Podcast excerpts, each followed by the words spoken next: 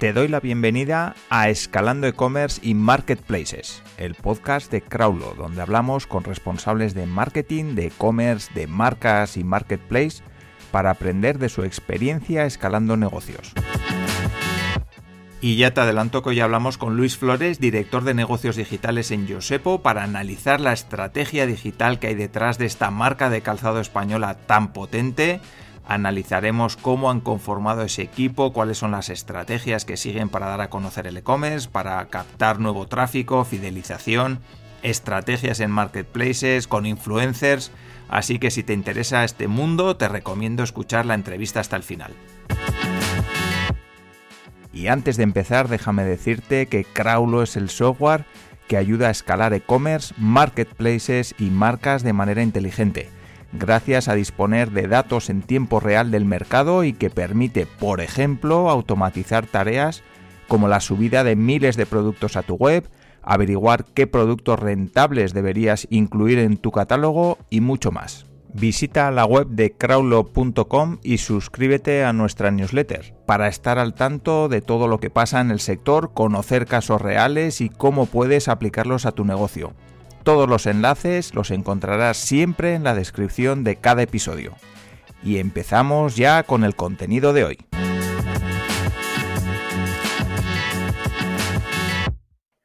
Hoy hablamos con Luis Flores, director de negocios digitales de Josepo, una marca de calzado española que no para de crecer. Luis es un apasionado del e-commerce, tiene una gran experiencia anterior y como responsable de toda la estrategia digital de Josepo, tanto en su e-commerce como en marketplaces, vamos a poder aprender un montón de su experiencia y estrategias para hacer crecer una marca y las ventas. Así que si te interesa el mundo de los grandes negocios, e-commerce y marketplaces y cómo hacer crecer tu negocio, te recomiendo escuchar la entrevista hasta el final. Y saludo ya a nuestro invitado de hoy en el podcast de Craulo. Hola Luis y muchísimas gracias por estar aquí. Hola, gracias a ti Alfonso por la invitación. Un placer, encantado de estar aquí.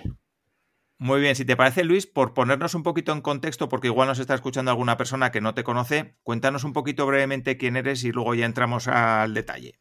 Pues eh, Alfonso lo has dicho bien, soy alguien apasionado del mundo del e-commerce, de la dirección digital. Eh, llevo ya bastantes años, yo al final, eh, pues fíjate, en la parte de lo que es pura e-commerce, te estoy hablando que ya llevamos casi más de 10 años, ¿no? Eh, liderando distintos proyectos. Em, y, nada, pues yo soy un perfil al final con muchas ganas de innovar. Eh, tengo claro que no sé nada, que he pasado, he tenido la suerte de estar 10 años en Inditex aprendiendo mucho. Tuve la suerte de trabajar para un proyecto eh, de decoración y jardín que se llama Deco Lemon, que creamos desde cero y fue apasionante. Y bueno, pues estos últimos años estar en, en Yusepo. Entonces, bueno, pues al final un poco yo creo que los profesionales tratamos de ir aplicando todo lo que vamos aprendiendo y con ese afán de innovar, ¿no? En, para, para, aportar nuestro granito de arena en, en, cada proyecto. Y bueno, pues ahora en Yusepo, pues, eh, y trato de hacer eso. Vale, vale, pues ponnos un poquito en contexto de qué es Yusepo y así para que las personas que nos están escuchando entiendan de, qué estamos hablando. Claro, claro. Pues mira, Yusepo es una, eh, bueno, es una empresa que fabrica, diseña y distribuye calzado en todo el mundo. Eh, como empresa tiene más de 60 puntos de venta eh, físicos, es decir, está en más de 60 países. Viene o a través de su red de tiendas propia o a través de, multimarca en su canal wholesale, ¿no? que es el, el de mayor peso de facturación. Pero también tiene un área digital, que es el que, la que yo dirijo, que eh, en la que actualmente vendemos en todo el mundo, ¿vale?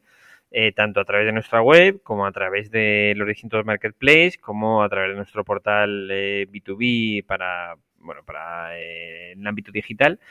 Y, y, bueno, yo creo que Giuseppe al final es una empresa familiar de más de 33 años de existencia muy centrada en la innovación de producto, con un estilo mediterráneo muy, muy pronunciado, eh, porque se forma parte de la ADN ¿no? de la compañía, ¿no?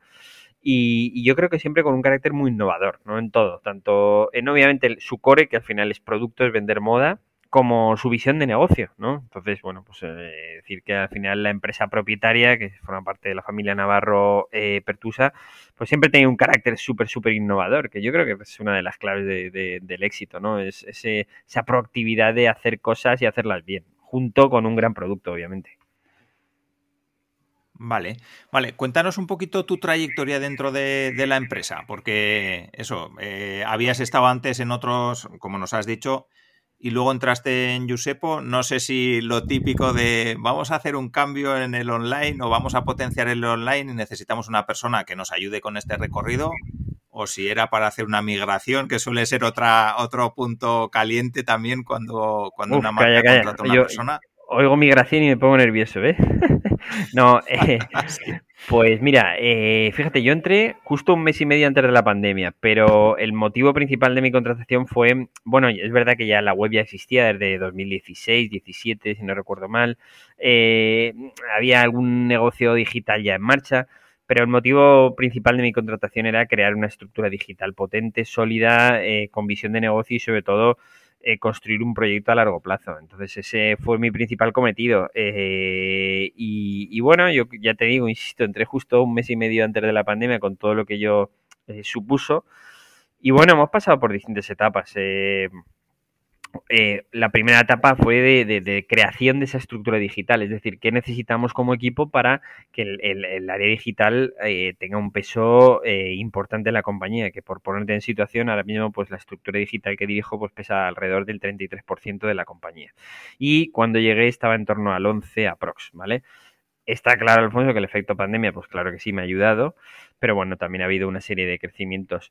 Entonces, bueno, yo creo que el primer paso es construcción de equipo, eh, renovación de donde estábamos. Tenemos una web un poco obsoleta y había que meterle mucha mano. Eh, trabajo muy, muy, muy eh, focalizado en rentabilidad digital, es decir, en qué canales podíamos entrar siempre desde la perspectiva de rentabilidad, de cuidado de la imagen. Entonces, por ahí empezamos una expansión en marketplace seleccionados. Eh, bueno, un poco formar al equipo ¿no? con una visión de negocio muy clara ¿no? Eh, y sobre todo dotar al equipo de herramientas para, para, funcionar, es decir, tanto a nivel de marketing digital, tanto a nivel de previsión de la demanda, de gestión de stocks, programación, eh, atención al, fan, como a mí me gusta eh, definir. Entonces, bueno, poco fui, yo creo que junto con el equipo hemos ido poniendo la semillita, la semillita, con un objetivo, es construir un equipo de alto rendimiento digital y creo que estamos en camino, estamos en camino de ello. Vale, vale, has tocado diferentes puntos que son muy interesantes y que quiero tocar, pero por, intentar llevar un orden, porque has hablado de marketplaces, me gustaría hablar de cómo, cómo elegís, dónde estáis y tal. Luego el tema de la estrategia, el tema del equipo también. Eh, y, por centrarnos un poco también en la parte de, de referencias, porque eso, porque la gente se haga un poco a la idea de cuántas referencias podéis tener, para saber un poco cómo de grande o pequeño es el e-commerce bueno, nosotros, pues mira, eh, nosotros por año damos de alta, pues te diría que una media de casi 900 referencias, es decir, entre campaña de verano, invierno. Piensas que al final Yusepo tiene tres líneas de, perdona, más de tres líneas de negocio, pero bueno, tiene Yusepo Woman, es decir, la colección para Woman, Yusepo Kids, todo el mundo enfocado en la parte de calzado de Kids, eh, Yusepo Accesorios, toda nuestra línea de complementos, ¿vale? De bolsos, capazos, mochilas, etcétera, etcétera. Eh, y nuestra línea Hot Potatoes, que es la línea de, zapatillas de estar por casa, ¿vale? Entonces, bueno, pues son, son eh, realmente, y Yusepo Man, que me la, me la, acabo de olvidar, que es nuestra colección de, de hombre, igual de importante, ¿no? Entonces, bueno, son nuestras cinco líneas de negocio y que hay que cuidarlas como tal. Entonces, bueno, pues al final ahí entre todas suman, pues sí, pues aprox, pues esas 900 referencias que hay que darle mucho mimo cada, cada temporada. Y, y, por supuesto, pues también al final somos una empresa de moda. Lo que te quiero decir es que a lo mejor una referencia Imagínate, que te pongo un ejemplo que no tenemos, pero una referencia de 2016 ahora mismo no tendría sentido tenerla en la web por estética, por eh, tal. No es el caso, ¿no? Pero sí que somos muy cuidadosos en cuanto a todo lo que se publica, al tiempo de vida de un producto en la web, a, cómo transmitimos todo eso. Entonces, bueno, pues al final es trabajar con catálogos tan altos de referencias, por supuesto, muchas empresas tienen mucho más pero trabajar con catálogos tan altos implica mucho esfuerzo, porque es un cuidado de, en, detalle de cómo es la ficha de producto, hacer la fotografía, que el fotógrafo entienda bien el briefing de cada producto, porque cada producto es diferente, eh, ese mantenimiento y subida a la web, eh, ese cuidado constante, esa subida en marketplace, esa actualización de stocks, bueno, pues al final es... Eh, hay, hay muchas patas, ¿no? Yo creo. Vale, y a nivel de descatalogar productos que mencionabas, porque eso es algo que cuando tenemos un e-commerce muy grande, pues yo entiendo que genera un problema, ¿no? Eh, y sobre todo en, moda, eh, temporada de verano, de invierno, quitas todo lo de invierno, metes todo lo de verano, ¿qué pasa con esas URLs de, todas de todos los productos de, verano? Eh, ¿Cómo tratáis vosotros esa parte cuando descatalogáis productos, añadís nuevos? Bueno, tratamos al final, si, si descatalogamos un producto y es un, por, supuesto es por un tema de stock, pues mucho cuidado porque a nivel de toda la parte de posicionamiento, obviamente pues hay que tratarlo con mucho mimo para que no genere ningún problema, ninguna problemática de marca. Em, luego, en lo referente a, a, modelos con que se quedan sin stock, pues idem, y luego referente a modelos que, oye, lo que dices tú, pues a lo mejor ahora mismo estamos en invierno, pero tenemos referencias de la colección de verano, del verano pasado, perdón. Pues obviamente estas forman parte de la estructura de Outlet, porque es una cosa que no he comentado, pero realmente eh, lo que es las referencias en la web y en muchos marketplaces las dividimos de dos maneras, es decir, o tenemos temporada o tenemos outlet, ¿no? Entonces, las dos son igual de importantes te doy un dato, es decir, al final el peso de Aprox está en 60% temporada, 40% de peso de la venta es de outlet. Entonces, quiero decirte, las dos secciones son muy importantes, por lo tanto, el cuidado del producto es, es, es básico y vital. Ficha de producto, detalles de producto, análisis de stock, posicionamiento del producto, y si hay un problema de que el producto se agota por lo que sea, pues obviamente tenemos que también aplicar el, protocolo. Es decir, no vale expulsar ahí y me olvido ya. Es decir, lo doy de alta, ¿no? Y me olvido, ¿no? Ya, eso ya, eso no vale. Sí, vale, vale. Y vamos a hablar un poquito también de canales y de estrategias que, empleáis eh, para llegar a ese público que quizá pues nos conoce o para calentarlo un poquito más y que os conozca más, ¿no? Como, como os gustaría. Eh, ¿Qué estrategias y qué canales empleáis? Bueno, a, ver, al final, mira, nosotros es verdad que yo creo que como estrategia global te diría que esto es un mix entre branding y performance, donde tenemos mucho cuidado del branding, eh, porque para nosotros es vital construir esa relación tanto a largo plazo con nuestros clientes actuales como darnos a conocer, ¿no? Eh, tenemos la suerte de tener una embajadora de marca muy potente como es el Zapataki, que nos permite ¿no? Eh, llegar a determinados eh, rangos o países. fíjate, en Australia o Nueva Zelanda tenemos bastante impacto por, porque ella vive allí, por ejemplo. pero bueno, lo que te quiero decir es que al final, con un buen branding, lo que pretendemos es llegar a nuevos leads. Es verdad que la realidad es que cuando tratamos de llegar a nuevos leads, yo creo que aquí la clave es contar cuál es el beneficio del beneficio de comprar en Yusepo. Y eso hay que hacerlo muy bien. Y por supuesto, a generación de leads hay que darle eh, también algún detalle, ¿no? Alguna ventaja, ¿no? De comprar en Yusepo. Le debe que, por supuesto, para seguir nutriendo esa base de datos. Entonces te diría, oye, ¿cómo captamos leads? Pues bueno, pues yo creo que al final es muy focalizados en branding, muy focalizados en mercados donde la marca sí que tiene un potencial, tanto eh, por histórico de ventas o por histórico de búsquedas o por eh, alguna alianza estratégica puntual que vemos en detalle y sobre todo a nivel de comunicación contar el beneficio del beneficio. Luego, de comprar en Yusepo. Luego, por supuesto, tocamos, yo te diría, muchas de las palancas, ¿no? Para, para continuar creciendo, ¿no? Esa red. Es decir, obviamente, pues somos muy fuertes en la parte de mailing, somos muy fuertes en la parte de marketing automation, en todo lo que es performance puro y duro, en afiliación creemos que, eh, bueno, pues al final eh, construir em, embajadoras de marca, ¿no? Requiere también de un esfuerzo en, esta partida para precisamente tratar de, lo que tú me decías, ¿no? De tratar de llegar a más gente, ¿no? Porque al final yo creo que uno de los retos es eh, no solo llegar a más gente, que por supuesto, sino llegar bien, ¿no? Entonces al final yo me quedo tranquilo con eso. Si llegamos bien, si el cliente percibe el beneficio del beneficio de comprar en Yusepo de una manera clara, si ve que somos honestos, si ve que somos serios, bueno, pues gran parte del trabajo está hecho. Luego ya nos queda a nosotros rematarlo, porque como digo yo, los procesos no acaban cuando ese cliente, bien sea ese nuevo lead o, un recurrente compra. Al contrario, el proceso empieza ahí. Entonces es ahí cuando tenemos que demostrar todo lo que hemos hecho anteriormente y, por supuesto, demostrar cómo nos vamos a comportar en, en el futuro. Y bueno, pues un poco te diría que muy resumido sería ese proceso de, captación de leads, de nuevos públicos. Mm, vale, vale. Ya que has mencionado el tema de la afiliación, cuéntanos un poquito cómo la trabajáis. Si, si tenéis influencers, bueno, has mencionado al Zapataki, que es una gran influencer.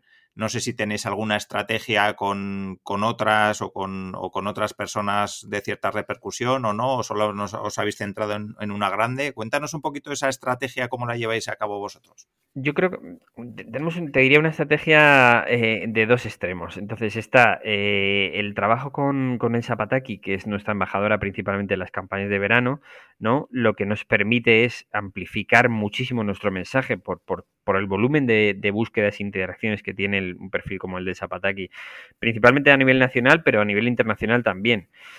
Eh, esta colaboración la llevamos haciendo desde el 2017, ¿vale? O sea que ya son seis años, ¿no? Si no me equivoco, sí.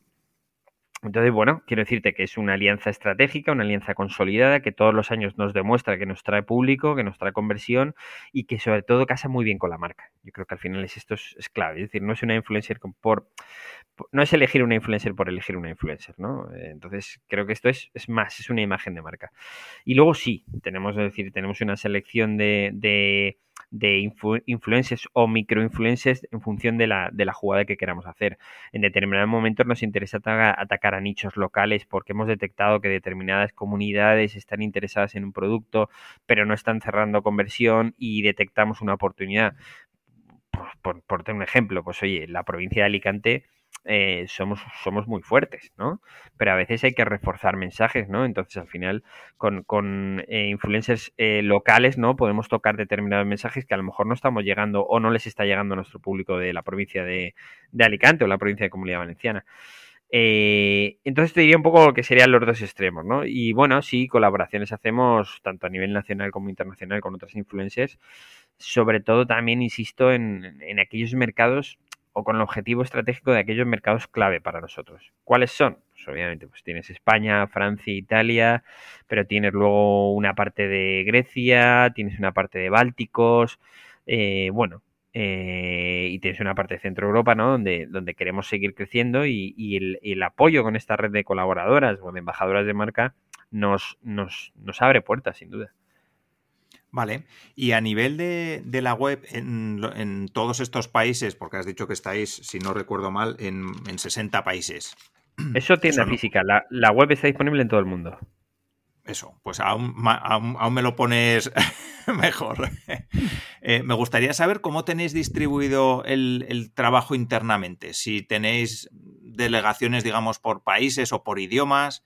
Eh, si todo está centralizado y tenéis personas específicas y concretas para cada uno de los países. Cuéntanos un poquito esa parte de, estructura que creo que es muy interesante. Te cuento, nosotros todo lo tenemos centralizado en nuestra sede de Elche, ¿vale? Entonces nosotros como equipo digital está claro, oye, eh, tenemos, ten en cuenta que vendemos en todo el mundo, siete días a la semana, 24 eh, horas. Entonces es verdad que dentro de lo que es el equipo e-commerce como tal, eh, no hay especialistas por mercado, sino hay una visión más global en lo que es la gestión del, catálogo, la gestión de la comunicación, etcétera. Pero la gestión de atención al fan, que para mí es un departamento muy importante, sí que la estoy especializando en al final, pues eh, personas no solo en cuanto al idioma, sino a la sensibilidad. Es decir, pues una persona que hable alemán, pero que tenga sensibilidad y conocimiento por el mercado alemán, ¿no? Por, por, por un ejemplo. Es decir, entonces sí que estamos un poco orientando ese departamento, ¿no? A, a esa especialización. Pues obviamente no podemos tocar todos los mercados, pero insisto, un poco bajamos a los mercados estratégicos, ¿no? Pues España, Portugal, Francia, Italia, Alemania, eh, darles un sentido, ¿no? Un departamento de atención alfa muy específico, con idioma, con conocimientos de, de, lo que pasa allí y, bueno, un nivel de detalle que yo insisto que es, es, es muy clave. Y luego sí que es verdad que ya, bueno, matizan, a lo mejor era otra pregunta, pero dentro de mi equipo pues ya tengo responsables de account manager que gestionan distintos marketplaces cada, un, cada marketplace tenemos, vendemos en muchos países y, cada uno de esos países requiere una estrategia diferente, entonces no vale el todo para todos. Entonces, bueno, es decir, al final es verdad que es un account manager, a lo mejor un equipo de account manager que gestiona Amazon, eh, la, nuestra cuenta de Amazon, nuestra cuenta de Zalando, pues a lo mejor son una o dos personas, pero sí que poco a poco estamos especializando mucho a esas personas en, en, en mercados, ¿no? En la táctica para cada mercado.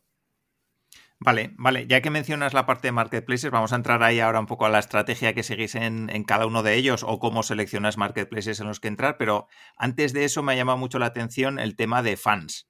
Eh, eso, atención a los fans. No es atención al cliente, no es atención a esa gente que esperamos que nos compre, sino que les llamas fans directamente. Eh, ¿cómo, definirías a los fans de Yosepo? Bueno, le llamo fan, de hecho en la web lo puedes ver, no es una palabra bonita que, te diga yo a ti. ¿eh? ¿eh? a ver, yo defino al fan de, de Giuseppe como alguien muy fiel, muy exigente y que no le podemos fallar una vez ha comprado. Y esa es la obligación del Departamento de Atención al Fan. El Departamento de Atención al Fan, y, valgo o lo relaciono con una estrategia de recurrencia, es el inicio para que esa estrategia de recurrencia tenga sentido. ¿no? Entonces, em, para mí es clave porque al final si una clienta ha decidido comprarse una sneaker eh, y en su cabeza la necesita para un evento y en su cabeza ya se ha hecho la idea de, oye, ¿cómo me va a combinar este producto? Para mí es clave que nada falle en el proceso, está claro, pero para mí es clave que si el, la clienta necesita un apoyo de atención al fan desde asesoramiento, desde cómo combinar el producto, desde cualquier aspecto, nosotros le demos esa respuesta y trabajemos con ella de cara al futuro, ¿no? Entonces aquí hay varias, varias iniciativas, pero para mí es un departamento vital, es decir, vital. Hay muchas herramientas de contactar al fan, videollamada, llamada, WhatsApp, mail, etcétera, etcétera, chatbot, etcétera, etcétera. Pero lo importante no es cómo conectar, sino lo importante es que el departamento de atención al fan debe dar, eh, debe de dar no solo la solución, sino seguir acompañando en todo momento a, nuestra clienta, porque su exigencia y, oye, por eso ha puesto los 50, 60, 70 o 100 euros que se haya gastado en una bota, en un producto eh, de Yusepo.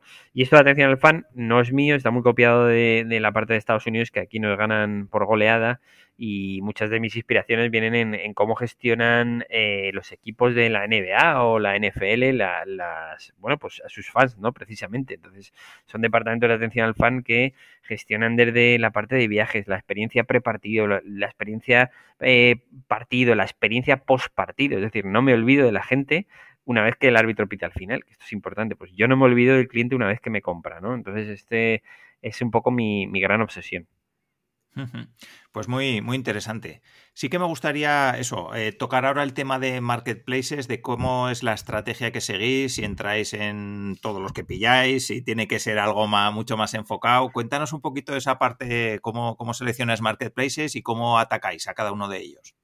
Vale, yo lo considero como al final los marketplaces tienen que ser alianzas estratégicas en función de las necesidades, quiero decirte. Eh, al final, pues, eh, a ver, y sobre todo estar también de la mano de los grandes actores. Pues tiene sentido estar con un Zalando porque al final es el principal marketplace relacionado con el mundo de la moda y barra calzado. Tiene sentido estar con un Amazon por, por lo mismo y por la expansión en Europa, ¿no? Entonces, eh, yo creo que estos son alianzas estratégicas.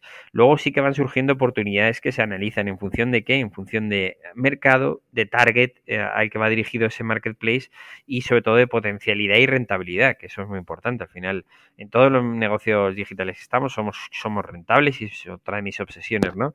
Entonces, quiero decirte que no, a ver, no es estar por estar en todos, es verdad que ya estamos en bastantes, te diría que en unos 20 separando unidades de, negocio por país y tal, eh, pero sí que es estar con los fuertes estratégicamente y luego analizar por mercado las oportunidades. Por ejemplo, nosotros ahora en Francia, pues mira, nos acabamos de unir con Sarenza. ¿Por qué? Porque hay detrás hay un, plan estratégico nos interesa crecer en el mercado digital en Francia. Pues soy uno de los players, es Sarenza. Próximamente vendrá eh, con la parte de kits. Bueno, pues al final es, son todas cuestiones estratégicas. Vale, eso me parece muy interesante. ¿Vais buscando vosotros alianzas, eh, quiero decir, proactivamente también o surgen esas alianzas o cómo lo hacéis esa parte? Que creo que es muy interesante también para cualquiera que tenga una marca. Los dos caminos. Yo, porque al final, por ponerte un ejemplo, oye, cojo el mercado francés y digo, vale, ¿cómo puedo crecer en el mercado francés? Es decir, ¿qué patas de crecimiento a nivel digital tengo? Pues obviamente sé que una es eh, alianzas con marketplace clave. Vale, dentro del mundo de la moda, ¿quiénes son? Oye, pues son este, este y este, venga. Y, muchas veces ha salido de, oye, de encuentros eh, fortuitos, otras veces ha salido de ellos hacia mí y otras veces de mí hacia ellos. Sí que te diría que un mix, ¿no? Pero sí que antes de ese mix, yo decirte que el estudio, ¿no? Y, eso está muy plasmado, ¿no? De qué, queremos conseguir, ¿no? Logrando una alianza con, con, determinado marketplace, ¿no? Vale, y a nivel de marca, que tenéis una marca muy potente y lleváis, bueno, la marca lleva muchos años, has dicho 30, si no recuerdo mal, aproximadamente. Tenéis una marca muy potente. Si tuvieras que dar ciertas claves o consejos para construir una marca ¿cuáles crees que serían? Una marca pues como la vuestra, ¿no? Que es una marca establecida en el mercado, que la gente tiene confianza. Eh, ¿Cuáles crees que son esas claves que hace falta para construir una marca en condiciones? Pues mira, es una pregunta muy difícil, ¿eh? Entonces no sé todas las respuestas, pero te digo, pero te digo, te digo mi visión, ¿vale? Que no quiero decir que sea la acertada, pero mi visión. Yo creo que al final el primero es eh, la fuerza de la identidad de la identidad de la marca. Es decir, que yo soy muy, yo estudio publicidad y aparte toda la parte de branding y comunicación me apasiona. Entonces, sin una fuerza visual potente, estamos cojos. La segunda es la comunidad. Es decir, al final es, es, generar comunidad, insisto, en, en, que esa comunidad tenga claro cuál es el beneficio del beneficio de comprar Yusepo. Mira, por ejemplo, pues este, te voy a poner un caso, eh, Nude Project eh, lo está haciendo brutal y tiene una identidad visual fuerte, tiene una comunidad muy potente, que tiene claro cuál, qué pasa por comprar un producto, ¿no? Entonces, es un buen ejemplo, ¿no? De, esas dos eh, patas, ¿no? Que yo considero vitales para construir una marca.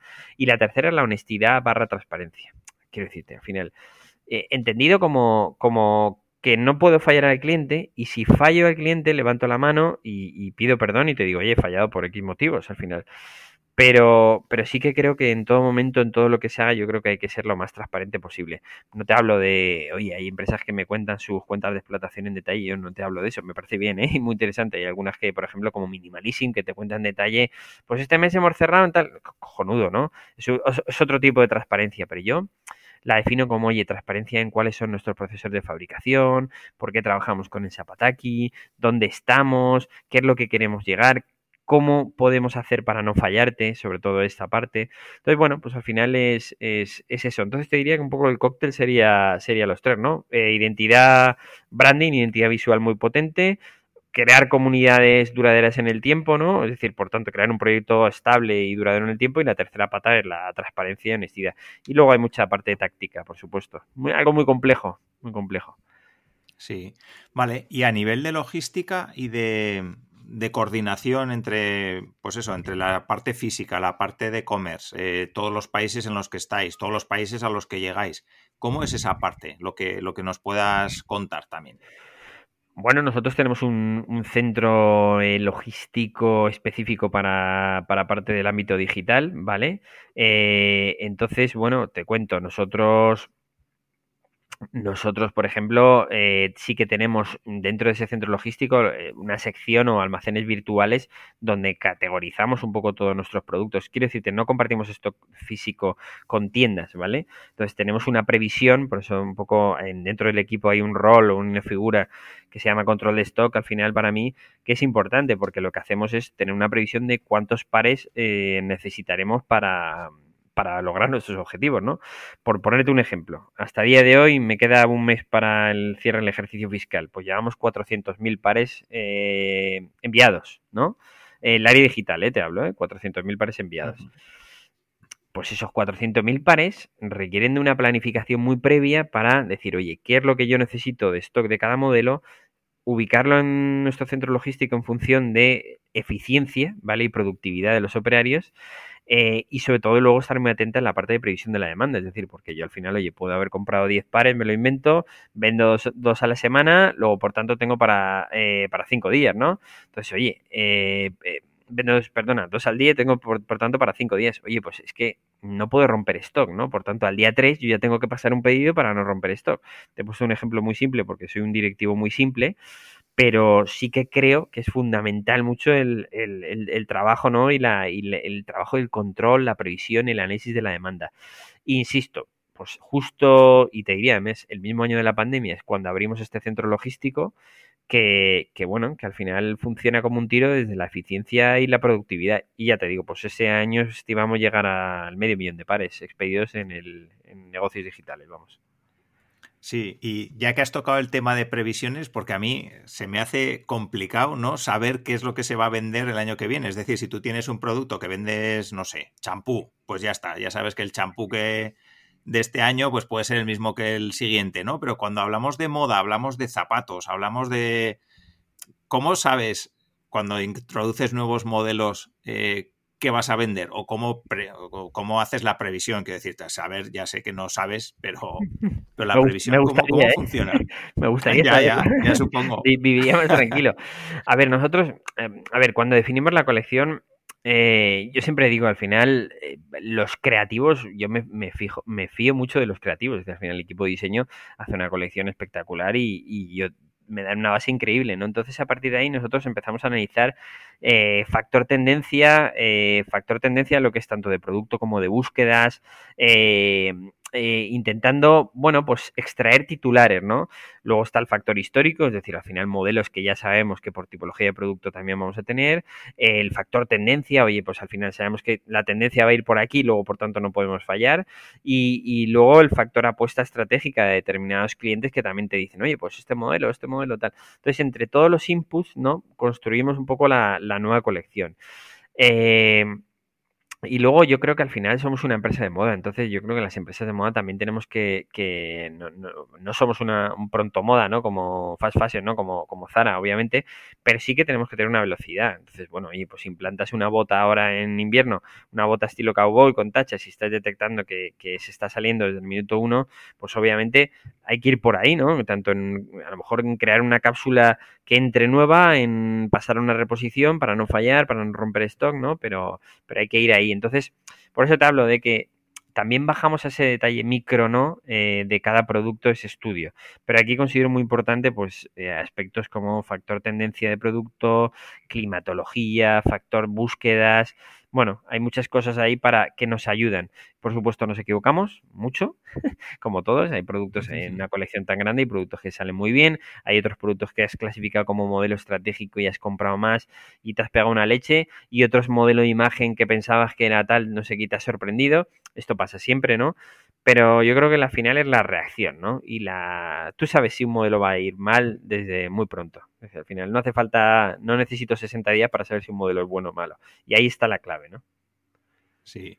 Vale, ahí sí que sí que me pica la curiosidad. Te quería preguntar, eh, ¿alguno que te haya sorprendido? ¿Algún modelo que vamos a pensar en positivo, que te haya sorprendido en positivo, que pensaras que iba a ser un modelo, bueno, pues que iba a funcionar y ya está, pero que, que la ha petado? Pues mira, eh, tenemos ahora un botín Tachas Cowboy eh, que es, muy chulo, es especial, pero por, precio dices, hostia, 100 euros, está a lo mejor eh, modelo imagen o una bota Cowboy igual de 120 euros que, que cuando las vi en su día, fíjate, te hablo de, voy a hacer un ejercicio de memoria, las implantamos en la tienda online en agosto, ¿vale? Pero tú ten en cuenta que esto lo vi hace muchos meses anteriormente, ¿no? Pues yo cuando lo vi dije, hostia, está guapo, hay un factor tendencia, creo que va a venir, pero uff, no lo sé no sé si va a ser demasiado arriesgado. Pues la implantas en agosto a 50 grados en España y te das cuenta que empieza la gente a comprar, a comprar, a comprar un producto así y te dices, hostia, qué fuerte, ¿no? Al final, el, eh, efectivamente es eso, el factor tendencia, el factor imagen, eh, han visto que la bota es espectacular, me da igual que haga 50 grados, la quiero ya, aunque no me la ponga ya, o sí, depende, pero la quiero ya y la necesito ya, ¿no? Entonces, eh, esto ha sido un poco una grata sorpresa, ¿no? Al final, toda esta parte. Vale, sí que me gustaría hablar, ya que estamos en fechas cercanas al Black Friday, hablar un poquito, por lo menos a día que estamos grabando el podcast, luego ya cada uno que lo escuche cuando quiera, pero sí que me gustaría hablar un poco de estrategias, de cómo afrontáis vosotros este año el Black Friday, si crees que va a ser diferente a otros años o no, o va a seguir la misma tendencia, si está un poco de capa caída o no, crees que es, está a tope. A ver, eh, buena pregunta, no tengo la respuesta. Aquí hay tantos factores económicos, sociales que, que, que, influyen, eh, temporales para nosotros. A ver, creo que el Black Friday es verdad que, por ejemplo, el año pasado fue, no sé si la palabra fracaso, pero, pero no, nos fue bien, eh, porque sí que es verdad que, desde uno, desde inicios de noviembre notamos que, todo el mundo ya se tiró ofertas y ya no era el Black Friday, sino era todo el mes ¿no? de promociones. Mm, que yo, pues al final, que no, no, es lo que defiendo, ¿no? Entonces, no tuvimos el mejor Black Friday el año pasado. Yo intuyo que este año también ese carácter de ofertas va a ser muy agresivo durante todo el mes de noviembre. ¿El por qué? Es porque hay players con mucho stock en el mercado, tanto de ropa como de calzado, y creo que van, van a ser agresivos todo el mes. Entonces, es como que se ha diluido ese efecto Black Friday a cómo era entonces, porque yo te puedo decir que cuando yo estaba en Pull&Bear en Inditex como director de e-commerce, el viernes del Black Friday era un día increíble de más facturación del año eh, y que, vamos, eh, vendíamos cada segundo. Eh, entonces, ese efecto, claro, estos grandes de Inditex, por supuesto que lo seguirán teniendo, pero sí que se ha diluido para los demás, ¿no? Es decir, ya no hay esa concentración. Y yo creo que al final aquí, a nivel de estrategia, uno para mí es la transparencia, es decir, nosotros realmente, nuestro mensaje siempre ha sido, eh, y es así, nosotros no hacemos descuentos de productos de temporada, solo lo hacemos en rebajas y en el Black Friday. Por supuesto, el outlet sí que tiene, sí que tiene los descuentos porque son productos de dos temporadas, eso es distinto. Pero sí que esa transparencia. Y nosotros llegará el Black Friday, llegará esos días y haremos una estrategia de descuento en esos modelos de, nueva temporada. Eh, y ya está, pero no, no pretendo que sea desde el punto de vista estratégico un mes eh, de constante promoción, porque al final prima, prima la rentabilidad del canal y prima la imagen y tampoco quiero que se nos perciba como eso, es decir, al final el cliente de Yusepo o la clienta recurrente ya sabe cuando, cuando nosotros hacemos rebajas, cuando participamos y bueno, pues preveo eso, preveo eso, un mes largo de promociones por los demás, también un mes donde la gente va a comprar o se va a adelantar a la compra de Navidad eh, que también luego cada vez se utiliza más ese enfoque y, bueno, hay que estar listo. Vale, sí que me gustaría hablar un poquito de escalar, de cómo escalar un e-commerce. Tú que has estado en e-commerce muy grandes y además los has visto, pues digamos, evolucionar, ¿no? Eh, por ejemplo, en Josepo. Eh, cuéntanos un poquito cuáles crees que son esos fundamentos básicos para que un e-commerce pues pase de ser algo pequeño, mediano, digamos, a un e-commerce ya grande, con cuerpo. Bueno, también me estás haciendo preguntas difíciles, ¿eh, Alfonso. Eh, también es, te cuento, para eso traigo a los mejores aquí, claro.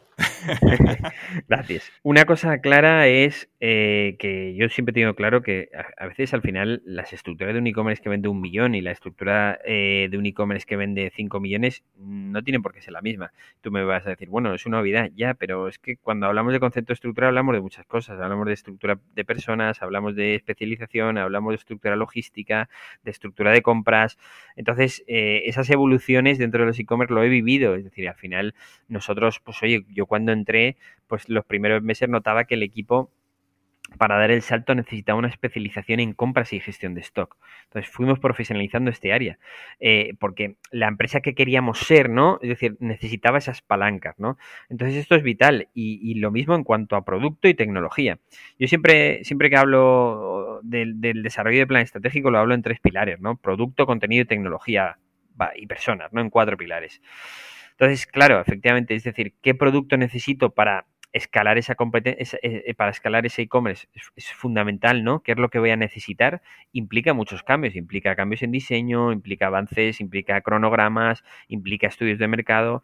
Oye, ¿qué contenido? Es decir, al final no es el mismo contenido eh, para España que para una expansión en Europa.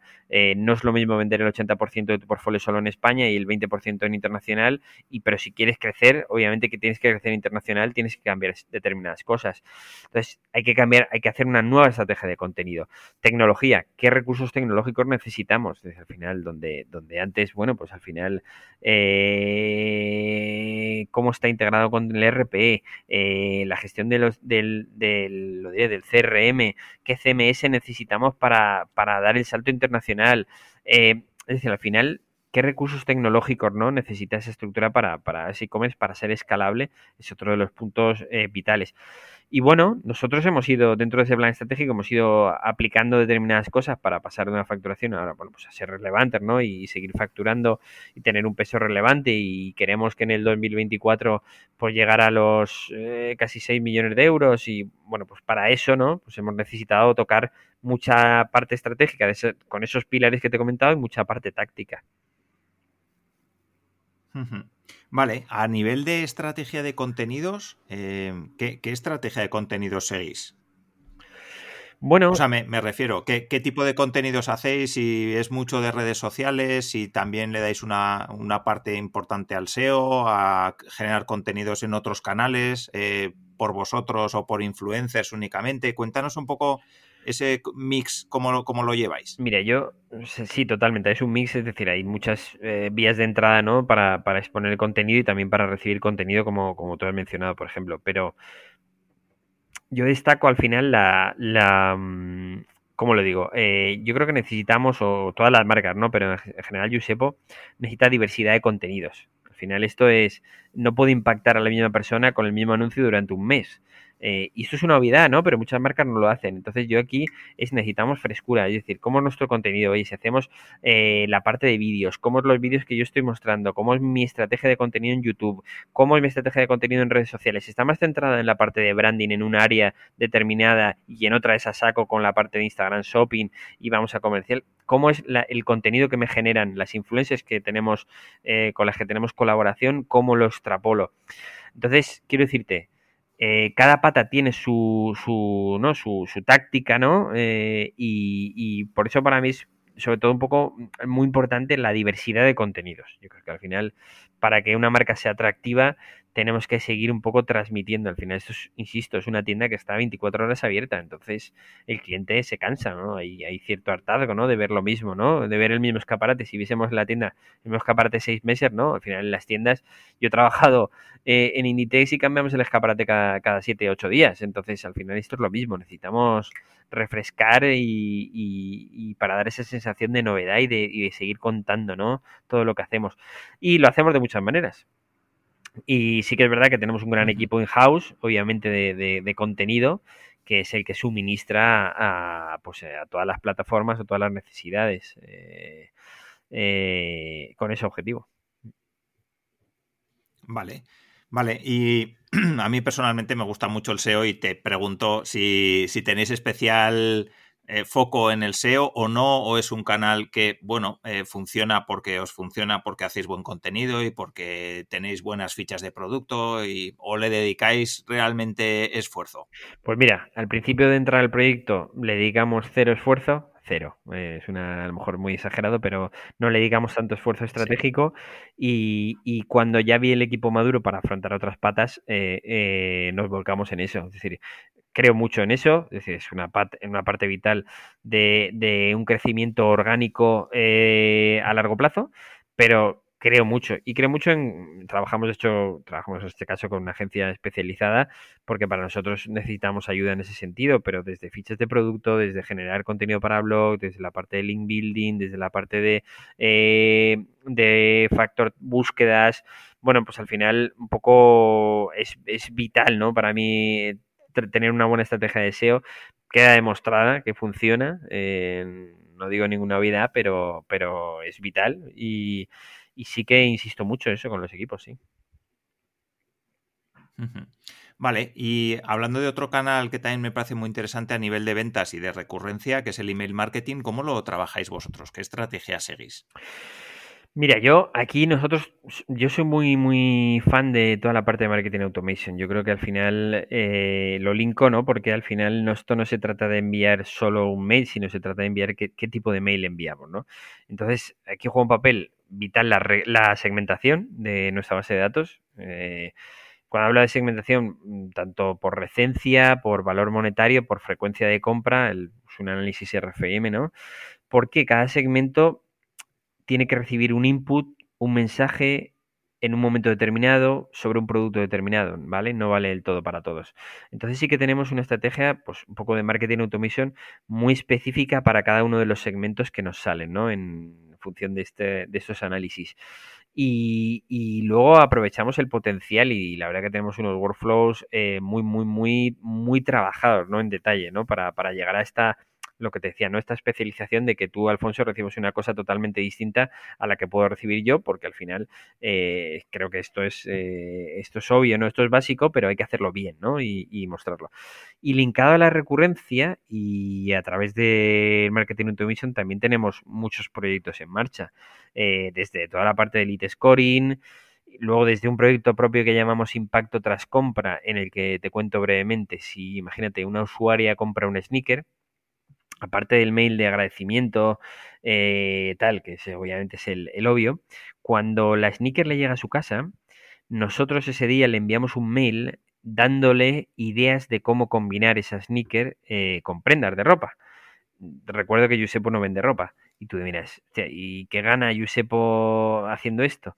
Lo que gana es que la clienta le damos una idea y si el todo va bien, la clienta se lo va a poner se va a poner el zapato con los jeans que le hemos recomendado de Zara o de Mango de donde sea, con la sudadera de no sé dónde y es decir, ya le hemos dado a la clienta que nos ha comprado una idea de cómo combinar el zapato, porque al final el, claim, ¿no? Para que yo siempre digo al final, para clave en mi, en mi, en mi plan estratégico y va todo muy relacionado con la recurrencia, es zapatos de Yusepo puestos en los pies de nuestras clientas en todo el mundo, listos para disfrutar. Eh, entonces, eso es lo que queremos, que la cliente se ponga el zapato. Entonces, en este proyecto de impacto tras compra, pues generamos ese estímulo, ¿no? Ese push de, oye, combina esta sneaker que te acabas de comprar con, me invento esto vaquero esta gabardina y tal, y disfruta, ¿no?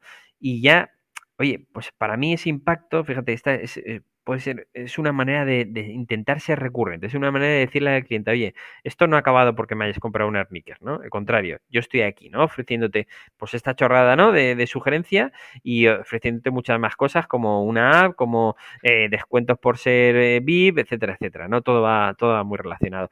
Y aquí juega un papel muy importante toda la parte de marketing automation, fundamental para mí.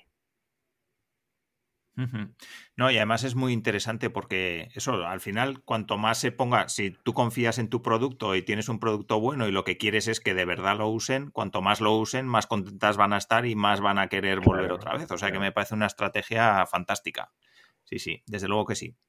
Vale, me gustaría hablar un poquito también, ya casi para ir terminando, eh, ¿cuáles son esos aprendizajes digamos, de errores, aciertos que has visto a lo largo de tu trayectoria profesional o si quieres más centrado en, la, en esta última parte en Josepo, esos aprendizajes que te llevas. Si tuvieras que, yo que sé, imagínate que estás hablando con una persona que entra ahora al departamento y le dirías, mira, yo me gustaría transmitirte estas tres o cuatro cosas que hemos aprendido a lo largo de los años. ¿Qué sería? Bueno, yo creo que al final eh, uno es el que hay que ser, creo que, muy eh, impaciente con las acciones y paciente con los resultados, ¿no? Yo creo que esto, esto es una, un aprendizaje mío, ¿no? Al final es, eh, yo creo que tenemos la suerte en la parte digital de medir mucho, eh, por tanto, hay que ser muy proactivo en todo y, paciente con los resultados porque también al final estamos construyendo algo a largo plazo, ¿no? Yo creo que al final es muchas veces también esa sensación de, sobre todo al principio de los e-commerce, de, joder, vamos a demostrar que esto funciona, eh, nadie cree en nosotros, vamos a hacer tal y solo un foco en vender y olvidarnos de la rentabilidad esos son, son errores, eh, son errores que cometer, ¿no? Es decir, al final focalizarte en volumen, ¿no? En vez de rentabilidad, para mí es un gran error. Y, otro error es, eh, otro error grande es eh, no ser paciente con los resultados. Yo creo que sobre todo si, si, trabajas con una visión de un proyecto a largo plazo, ¿no? De un proyecto estratégico a largo plazo. Yo, eh, aparte de, ser director de negocios digitales, también soy interim y colaboro con otros, con otras marcas y, y siempre mi mentalidad es construir que tenemos que trabajar para construir, oye, ¿qué empresa quieres tener dentro de unos años? ¿no? ¿Qué área digital de tu empresa quieres, cómo, quieres que esté dentro de unos años? ¿no? Entonces, eh, mm, si no tenemos esa paciencia con los resultados, eh, mal vamos, ¿no? Y obviamente para mí el error grande es centrarnos en facturación y no en rentabilidad. Ese también es un error eh, vital. Y luego, bueno, pues eh, yo sería un poco sordos. Hay muchos más, me pegan muchas leches en, en, tantos años que llevo en el e-commerce, que dan para un libro, pero, pero bueno, yo creo que me centraría en eso al final. Vale, perfecto. Y sí que me gustaría hablar un poquito de la parte de hábitos, también hábitos que te ayudan a ser más productivo, también cómo compaginas un poco tu vida profesional y personal, porque veo que eres un tío muy pasional, que te gusta mucho lo que haces y cuando eso nos pasa, ¿no? A, los que nos gusta mucho en lo que estamos, pues a veces nos centramos demasiado en el trabajo y quizá dejamos un poco la parte más personal fuera. Me gustaría saber un poquito, a nivel un poco más humano tuyo, eh, saber cómo compaginas la parte profesional, la parte personal, hábitos, un poco estrategias que sigues en tu día a día. Bueno, yo tuve, sobre todo en la parte de cuando estuve en UNITES, un poco un colapso en el sentido de que no supe administrar bien eso. Eh, me refiero, se centró todo en profesional y la parte tal. y aprendí. Es decir, al final eso aprendí que no, no, no era el camino. Y, bueno, yo creo que soy al final, me he convertido en un directivo muy, eh, muy zen en el sentido de, eh, trato de, toda la presión que tengo tomarme desde la calma, es decir, y saber que las derrotas están ahí, ¿no? Y, y, las derrotas empresariales hay muchas. Eh, y para mí, soy un tío que odio perder hasta las canicas o al Monopoly con mis hijos. Pero las derrotas empresariales son, son, son normales, hay que aprenderlas, hay que transmitirlas y sobre todo no, traerlas a casa. Entonces, eh, sí que sí que trato mucho de separar esos ámbitos. Eh, y cuando entro en casa y estoy con lo que es mi mujer e hijos, mm, vamos, trato de poner esa coraza de no pienso en nada que no sea eso. Sí que es verdad que cuando me voy con los perros a pasear, ya vienen las reflexiones de cómo puedo mejorar el equipo, cómo puedo esto, lo otro, tal. Ahí es distinto, ¿no? Porque ya es mi, es mi, burbuja, ¿no? Estoy en casa, pero estoy con mis perros de otra manera. Pero, pero sí que creo que el, hábito de, de, de, uno, tomarse las cosas contra la tranquilidad, ¿no? Es decir, al final, es decir, mm, derrotas tenemos todos, se trata de, no se trata de fustigarse en la derrota, y si no se trata de aprender y sobre todo implantar un plan estratégico, táctico y operativo para que no vuelva a pasar esa derrota, ¿no? O, o, si pasa, minimizarla. Y, y, dos, ¿no? Poner esa, esas corazas, ¿no? En casa, ¿no? Para, para tal. No soy, en cuanto a hábitos de productividad, no, no, no tengo una receta de me levanto a las 5, no sé qué, no, no, no, no, al final yo que soy muy también de improvisar, ¿no? Pero, pero sí que creo que al final ese, pues eso tomarse las cosas con calma, ¿no? Al final, insisto, yo soy muy impaciente en, proponer en acciones, pero a la hora de, los resultados quiero esa paciencia y esa calma y esa perspectiva de, oye, vamos a ver qué ha pasado, pero con calma, no, no esto no es un drama. Creo que ese es un poco, y eso me ha ayudado mucho esa, esa tal como directivo en la toma de decisiones y en la y a separar también las cosas. Por supuesto, todos tenemos malos días y al final que esta receta no vale y has pasado un día de mierda y por desgracia llegas aquí y lo pagas con que no lo tienes que pagar o tal. Pero yo creo que, bueno, yo tengo dos niños pequeños y enseguida que me dan un abrazo se me olvida también el, chip. ¿no? Ellos, ellos, tienen, ellos tienen la clave. eso, eso es verdad. Sí. Sí, sí, es, cierto, es cierto.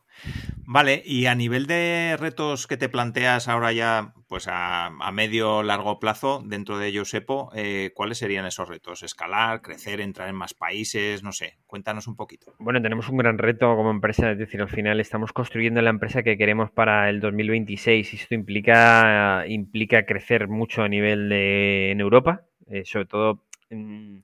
eh, virarnos ese peso, ¿no? Te decía, pues oye, es que el 80% del peso lo tenemos en España y el 20% fuera de España, ¿no? Pues eso, esa balanza no queremos, queremos virarla, ¿no? Sabemos que que el peso en España siempre será altísimo porque somos una marca nacional y nuestra fuerza es aquí también, pero fuera, tenemos que trabajar fuera y es una de las grandes ambiciones del grupo crecer en ese peso internacional digital eh, y traducido a, obviamente, uno de mis grandes retos que pues en vez de un 33% sobre la facturación, pesemos un 50% sobre la facturación eh, global de la compañía y, y luego, sobre todo, yo creo que al final que construir un equipo de alto rendimiento, seguir construyendo un equipo de alto rendimiento, yo creo que ese es el reto, ¿no? al final no, no, no importa tanto si esté Luis Flores o no al frente, sino que todos los que estén en el área de negocios digitales tengan claro, joder, que voy a muerte de cara al 2026, que la hoja estratégica la tengo clara, que tengo que tocar este marketplace, este país, que tengo que eh, obsesionarme con la rentabilidad, con la atención al fan.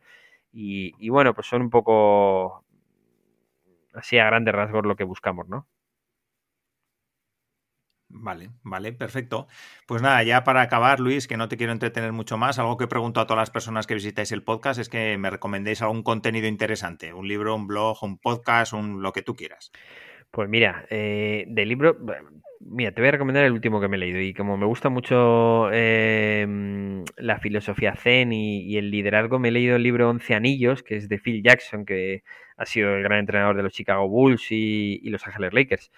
Y, bueno, pues es un gran libro, la verdad, en el sentido de, cómo, cómo es la dirección de equipos, en este caso de equipos de la NBA, y o liderar a un tío como Jordan o un tío como Kobe Bryant, pues todo lo que supone. Eh, y me ha gustado mucho y lo recomiendo. Y a nivel de, no sé, de, de, de, series o... Bueno, yo soy de series muy de... Mad Men es una serie que siempre he recomendado y soy un tío que me gusta mucho las series, el cine, la música, me encanta y y, por ahí por ahí te diría, por ahí te diría. Vale, perfecto. Y ahora sí que ya para acabar, las personas que quieran saber más de ti, que quieran comprarse, cambiarse los zapatos ahora mismo urgentemente porque les ha surgido la necesidad, ¿dónde pueden encontrar a Yusepo? Bueno, lo pueden encontrar en la web, en yusepo.com, ¿vale? Disponible para todo el mundo. y luego nos pueden encontrar en los principales marketplaces eh, del mundo. Y oye, sería buen síntoma si después de escuchar el podcast van a comprar, joder, macho, esto sí que ya es, eh, luego hay que medir la conversión eh, del podcast. Ay, ay, estaría bueno, estaría muy bien, sí, la verdad que sí. Y nada, Luis, solo me queda darte las gracias. La verdad que ha sido un placer hablar contigo, conocer toda tu trayectoria, o por lo menos los trocitos que nos has contado, que creo que es muy interesante, porque además, pues eres un tío con una gran experiencia y eso siempre ayuda un montón a todas las personas que escuchan el podcast. Así que muchísimas gracias. Gracias, tío Alfonso. Ha sido una charla muy chula y encantado.